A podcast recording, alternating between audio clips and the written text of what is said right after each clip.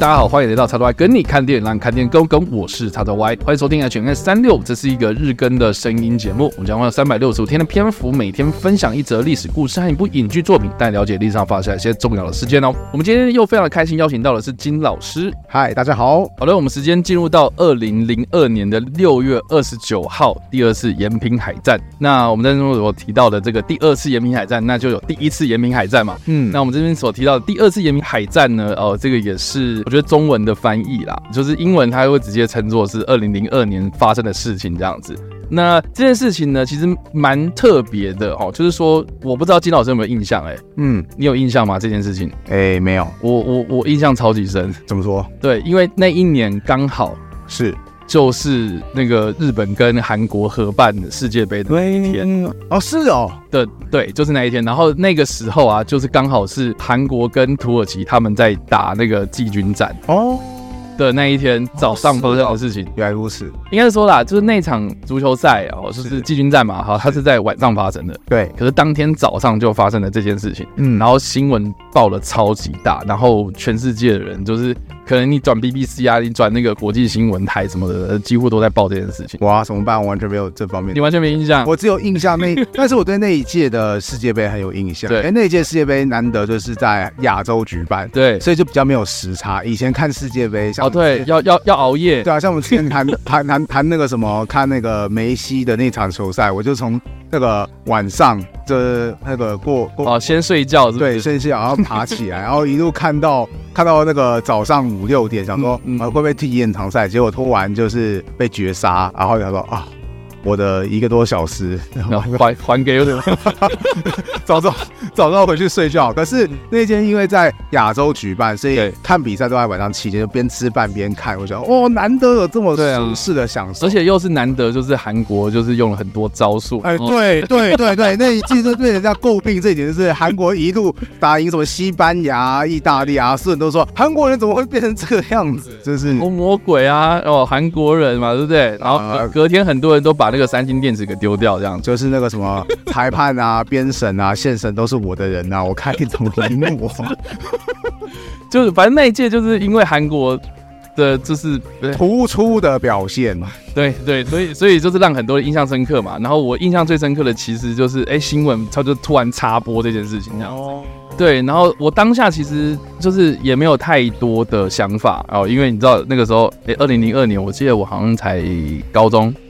我觉得国中、国中、高中，对，大概是那个时候是。中学生的时候，就是没有太多的想法，就是想说，哎、欸，这个，哎、欸、，BBC 啊，什么这个国际新闻很常去插播这件事情，很多人说，哎、欸，那应该蛮普通的一件事情嘛，然后所以就让这件事情过去了，然后结果没想到在二零一五年的时候，然后韩国他们就拍了一部电影《延平海战》哦，对，然后这部片，嗯，这这个也算是韩国爱国片，然后就是我我看了之后我才知道说，哦。原哦，我就意识到，就连接到我、哦、那个时候，我确实有发生。就这个看到这个新闻插播这样子，所以我才知道说了这件事情。那这件事情其实你要你要说大说大说大不大啦，说小也不小，反正就是呢，这件事情的发生过程，其实就是在六月二十九号这一天的早上，大概十点的时候呢，就有两艘的这个北韩海军的算是呃猎潜舰吧，嗯，对，就是比较小型的舰艇啊，现在也很少见这种猎潜舰，就专门去对付潜艇的这种船舰，好就是这个两反正就是两艘北韩的。海军的船舰，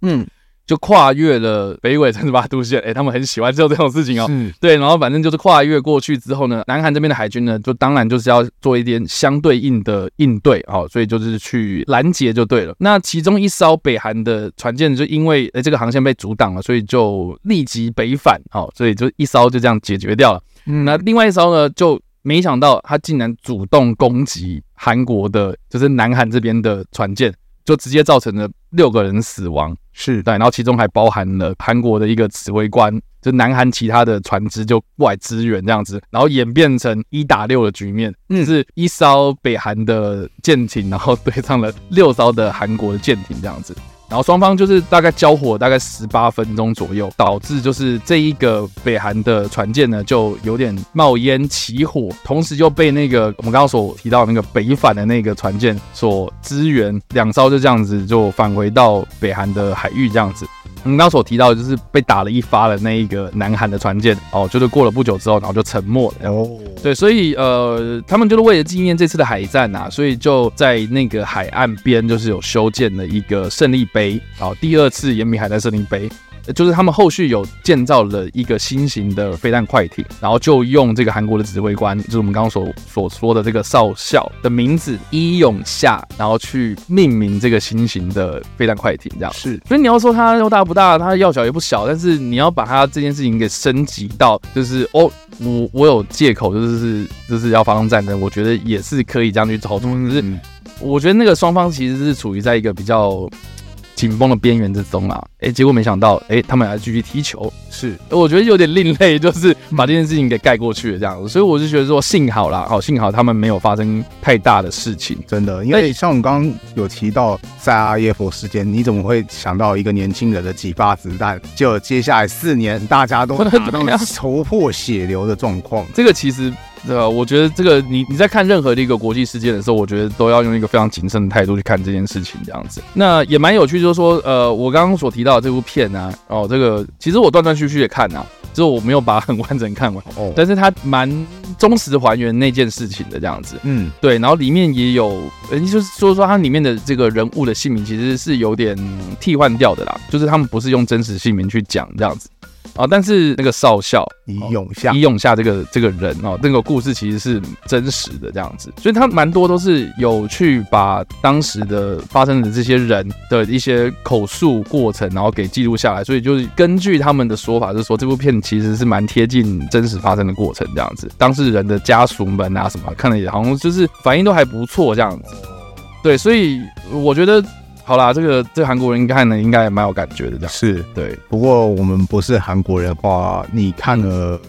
就就就 OK 啦。我觉得我觉得韩国电影啊，就是至少都有水准哦。对，但是你能不能有共鸣，那是另外一回事情。嗯对，所以我觉得这个大家也可以看一下。好了，以上呢就是我们这次所介绍的历史事件，以及我们所推荐的电影。不知道大家在听完这个故事之后有什么样的想法，或者你有看过这部电影的，都欢迎在留言区留言，或在首播的时候来跟我们做互动哦。当然，如果喜欢这部影片或声音的话，也别忘了按赞、追踪我们脸书粉丝团、订阅 YouTube 频道、IG 以及各大声音平台，也别忘了在 Apple Podcast 三十八里板上留下五星好评，并且利用各大的社群平台推荐和分享我们节目，让更多人加入我们的讨论哦。以上呢就是我们今天的 H&M 365，希望你们会喜欢。我们下次再见，拜拜。